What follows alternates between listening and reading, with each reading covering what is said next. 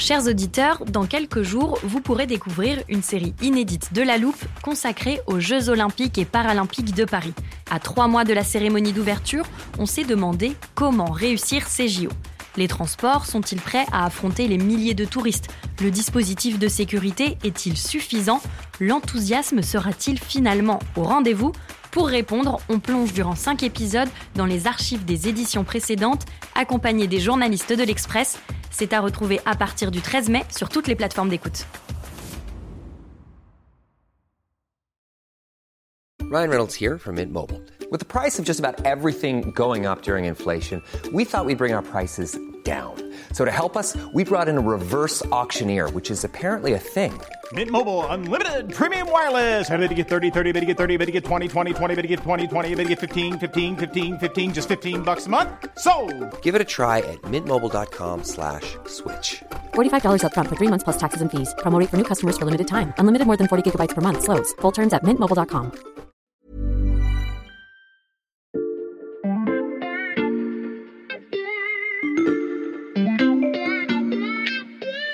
Salut, c'est Xavier Yvon. Nous sommes le mardi 13 septembre 2022. Bienvenue dans La Loupe, le podcast quotidien de l'Express. Allez, venez, on va écouter l'info de plus près. Je vais commencer cet épisode en vous faisant écouter un extrait de reportage. L'histoire date de la fin du mois de mars, pendant la campagne présidentielle. Je vous donne un nom, McKinsey. On reparle de l'affaire McKinsey. Le parquet financier annonce l'ouverture d'une enquête pour blanchiment de fraude fiscale. Vous vous rappelez peut-être aussi d'une seconde polémique. Quelques mois plus tard, au tout début de l'été, Emmanuel Macron est pointé du doigt pour ses échanges avec les lobbyistes d'Uber.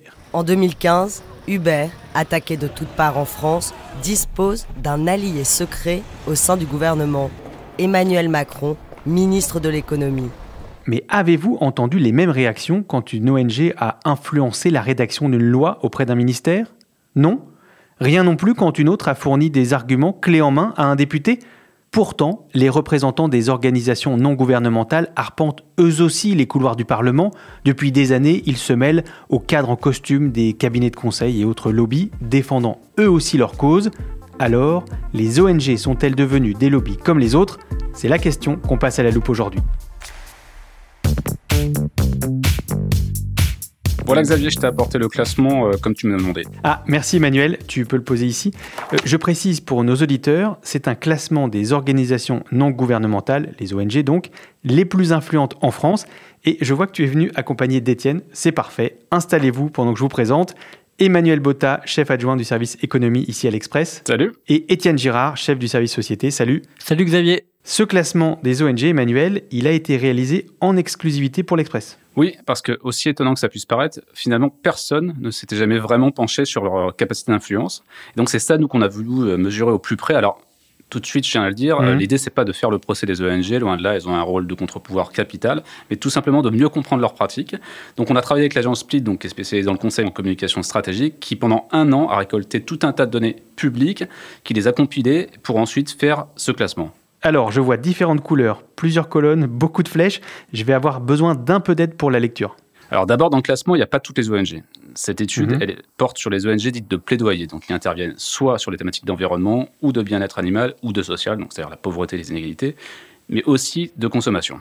Ok, donc c'est normal de ne pas voir dans ce classement euh, des ONG comme Médecins sans frontières ou Handicap International. C'est tout à fait normal. Avec ce classement, ce qu'on a essayé de faire, c'est d'identifier les moyens d'action de chacune des ONG pour diffuser leurs idées. Bon, les moyens d'action classiques des ONG, on les connaît, c'est les actions choc, Mhm. comme Greenpeace ou plus récemment Extinction Rebellion. Cette fois, ils ont bloqué dans la nuit la place du Châtelet, en plein cœur de Paris. Hier, ils ont occupé ce pont sur la Seine. Aujourd'hui, des activistes de Greenpeace se sont interposés devant un chalutier français du groupe Intermarché. Leur tentative d'accrocher une banderole sur une plateforme pétrolière s'apparente pour certains à de la piraterie. On a également les investigations, comme peut faire L214, qui est l'ONG spécialiste du bien-être animal, Mhm. ou les rapports avec des données scientifiques. Tout ça, ça permet d'avoir une visibilité importante dans les médias. Ah oui, je vois la colonne Présence dans la presse ou les médias audiovisuels. Et en haut du classement, LPO, la Ligue de protection des oiseaux. Oui, ça peut paraître étonnant, mais en fait, cette place s'explique assez aisément par le succès de la LPO auprès de la presse locale, dans laquelle elle est citée trois fois plus que n'importe quelle autre ONG, Pourquoi? Parce qu'elle a une grande capacité à parler de biodiversité sans être trop clivante. Je vois une deuxième colonne qui concerne les réseaux sociaux, euh, le nombre d'abonnés des ONG, les commentaires et les réactions qu'elles récoltent. Ah oui, les ONG savent qu'il faut être présent sur les réseaux sociaux. Là, on pense tout de suite à L214, qui est deuxième dans cette catégorie. Ils ont été en quelque sorte précurseurs en 2015, quand ils ont diffusé une vidéo dans un abattoir à Alès, Mhm, dans le Gard, souvient, ouais. voilà, dans laquelle on voyait des animaux maltraités. En fait, pour la première fois, une ONG se passait des médias traditionnels pour diffuser ses investigations directement sur Internet. Et aujourd'hui, toutes font pareil ou presque. Donc des moyens assez traditionnels pour distiller leurs idées dans l'opinion publique et les médias, mais les ONG ne s'arrêtent pas là, elles vont même jusqu'à tenir la plume lors de la rédaction de certaines lois.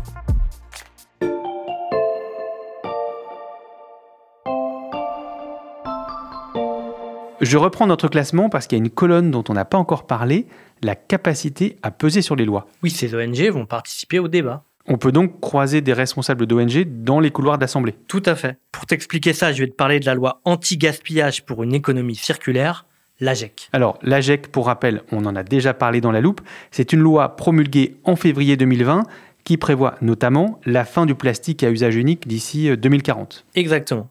Et dès 2018, Mhm. Bien avant l'élaboration de la loi, certaines ONG participaient à la grande consultation citoyenne sur l'économie circulaire lancée par l'exécutif. C'était pratique pour diffuser ces idées. C'est le cas de Zero Waste France. Mhm. Cette association est d'ailleurs citée dans la feuille de route des 50 mesures pour une économie 100% circulaire née de ces premiers échanges. Et, et ça, c'était avant l'élaboration de la loi. Et, et ensuite, Étienne? Ensuite, quand la loi arrive devant le Parlement, Zero Waste met en avant son expérience de terrain qui est jugée assez consensuellement sérieuse. Mhm. À la différence de nombre d'ONG qui concentrent leurs actions sur les élus écolos, socialistes, insoumis, Zero Waste décide de cibler des députés de la majorité ou des républicains. Et quand tu dis que Zero Waste France s'adresse euh, aux élus, comment ça se manifeste? Elle leur fournit des données? Oui, mais pas que. Elles en renvoient des arguments et même, parfois, elles pré-rédigent des amendements. Mhm. Et depuis peu, c'est même assumé. Un membre de Zero Waste nous disait, bien sûr, dans un monde idéal, c'est les députés qui devraient écrire l'ensemble des textes de loi, mais en fait, en réalité, les parlementaires et leurs équipes, ils sont surchargés de travail. Donc nous, on pense toujours à leur joindre quelques amendements. Et souvent, il se trouve que ces textes, ils sont repris tels quels par les députés. Tu veux dire que les députés ne réécrivent pas les arguments qu'ont fournis des ONG pour rédiger une loi Oui, oui, il y a des exemples. hein. Et Mhm. par exemple, il y a Barbara Pompili, qui était à l'époque de la loi AGEC, présidente de la commission du développement durable à l'Assemblée nationale. Hein, elle, elle a déposé 18 amendements qui ont été travaillés directement avec des associations et dont 13 avec Zero Waste. Il se trouve que plusieurs d'entre eux ont été adoptés dès la première lecture. Et cette stratégie, elle ne s'applique pas qu'à l'Assemblée? Non, évidemment, c'est pareil au Sénat. Mhm. Et ça va même jusqu'au ministère de la Transition écologique. D'ailleurs, quelques mois après la loi AGEC, on a retrouvé qui à la tête de ce ministère? Barbara Barbara Pompili. Mhm. Voilà, exactement. Les liens avec Barbara Pompili ont servi à Zero Waste ensuite pour co-construire certains textes. Et tu as d'autres exemples comme ça? Bien sûr, Réseau Action Climat, par exemple, a porté ces sujets dans 193 amendements mis en discussion, notamment pour le projet de loi énergie-climat. Cinq d'entre eux ont été adoptés tels quels. Alors il faut dire, Xavier, aussi depuis quelques années, on assiste à une véritable professionnalisation de ces ONG. Une professionnalisation, ça veut dire qu'on n'a pas juste des militants dans les rangs des ONG Non, euh, l'ONG tendance Réunion Tupperware, où il suffisait de venir avec son enthousiasme et son bon cœur, c'est fini. Hmm. Aujourd'hui, ce que ces ONG cherchent, c'est de l'expertise. Et surtout, on y croise même des grands noms, des grands noms de la politique. Si je te dis Cécile Duflot, tu sais ce qu'elle devient? Euh, L'ancienne ministre du Logement, pas du tout. Eh bien, elle est directrice générale d'Oxfam depuis 4 ans, une ONG qui lutte contre la pauvreté. Autre exemple, Najat Vallaud-Belkacem. Elle aussi, elle est dans une ONG. Et oui, l'ancienne ministre PS de l'Éducation nationale est directrice de One. Hmm. Je pourrais aussi continuer la liste avec Benoît Hamon, par exemple, ou encore Pascal Canfin. Mais pourquoi, Emmanuel, on retrouve autant d'anciennes personnalités politiques dans les ONG Bah justement, parce que ces associations viennent chercher chez ces anciens grands fauves de la politique une connaissance fine des arcanes du pouvoir, sur la façon dont les lois sont construites, dont les décisions sont prises, dont, dont les budgets sont définis. Donc c'est indispensable pour pouvoir influer sur la construction des lois, de réussir à attraper des grands noms comme ça. Ça, c'est un premier élément, euh, on l'a bien compris, mais est-ce qu'il y a d'autres raisons? Oui, les ONG aussi viennent chercher une sorte de tête de gondole, quelqu'un qui est capable à la fois d'incarner le combat, d'influer, mais aussi euh, de faire venir à soi de nouveaux donateurs, en, en gros d'émerger dans la multitude des associations qui existent aujourd'hui. Par exemple, Oxfam, Hum. après l'arrivée de Cécile Duflot en 2018, a vu son budget annuel issu essentiellement de dons passer de 4,8 millions d'euros à 15 millions d'euros. Et forcément, entre les personnalités et la communication, le budget reste le nerf de la guerre pour toutes ces ONG, mais se pose alors la traditionnelle question, d'où vient l'argent?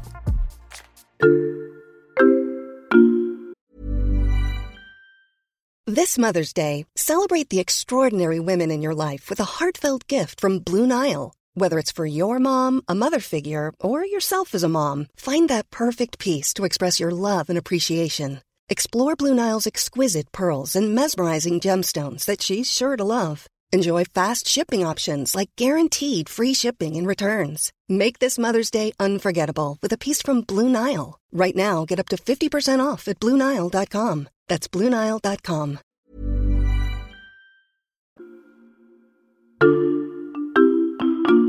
Les Français sont de moins en moins généreux d'après le dernier baromètre Ipsos pour euh, la Fondation Apprenti d'Auteuil. Oui, le montant moyen des dons versés aux associations caritatives s'écroule. Les Français donnent de moins en moins. On comprend bien que c'est de plus en plus difficile pour les ONG de remplir leurs caisses. Euh, D'abord, Emmanuel, comment ces organisations trouvent-elles les financements? Il y a le don des particuliers, tu viens de Mhm. le dire, mais il y a aussi les dons issus du mécénat d'entreprises.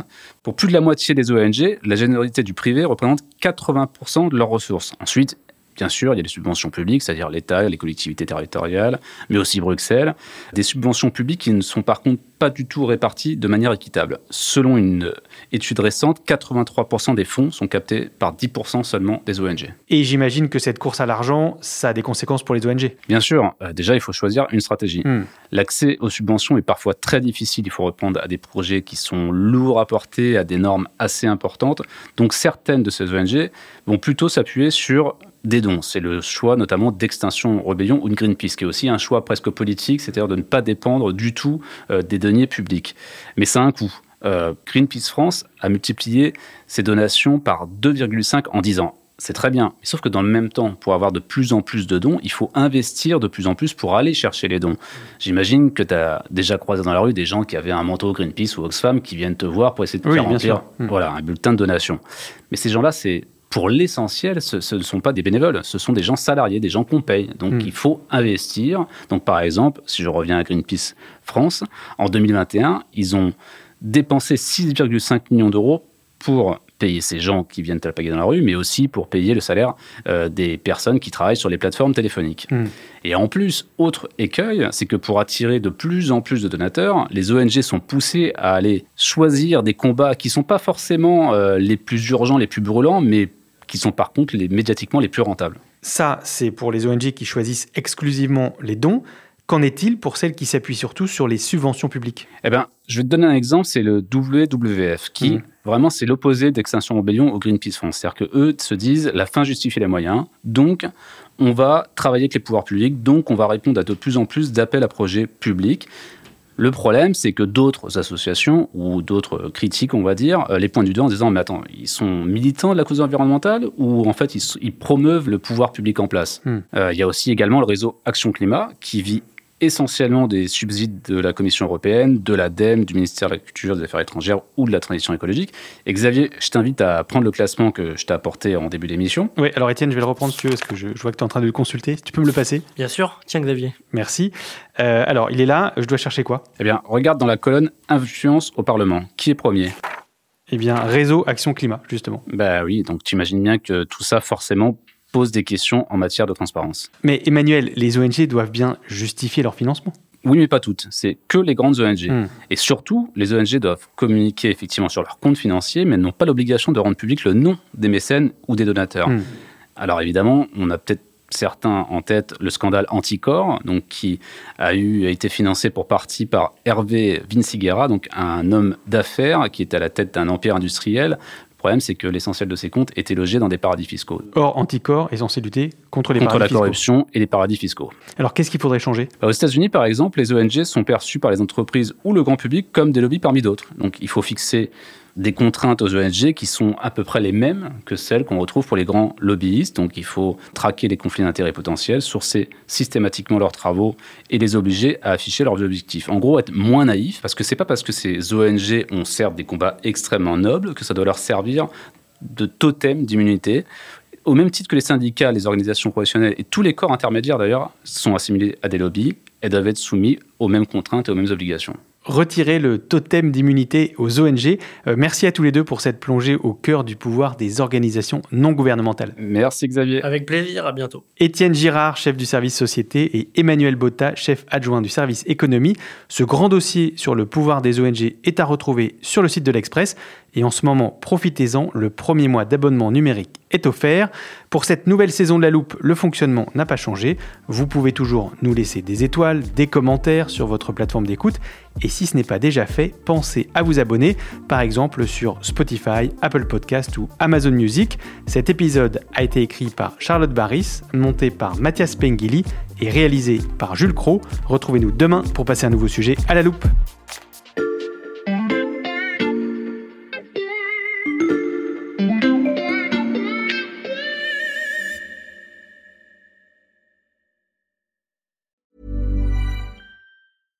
Small details are big surfaces. Tight corners are odd shapes. Flat, rounded, textured, or tall. Whatever your next project, there's a spray paint pattern that's just right. Because Rust new Custom Spray 5 in 1 gives you control with five different spray patterns. So you can tackle nooks, crannies, edges, and curves without worrying about drips, runs, uneven coverage, or anything else. Custom Spray 5 in 1. Only from Rust When you make decisions for your company, you look for the no brainers. And if you have a lot of mailing to do, stamps.com is the ultimate no brainer. It streamlines your processes to make your business more efficient, which makes you less busy. Mail checks, invoices, legal documents, and everything you need to keep your business running with stamps.com. Seamlessly connect with every major marketplace and shopping cart. Schedule package pickups and see your cheapest and fastest shipping options from different carriers with rates up to 89% off USPS and UPS rates. And with the stamps.com mobile app, you can take care of mailing and shipping wherever you are. Make the same no-brainer decision as over 1 million other businesses with stamps.com. Sign up with code program for a 4-week trial plus free postage and a free digital scale. No long-term commitments or contracts. That's stamps.com. Code program.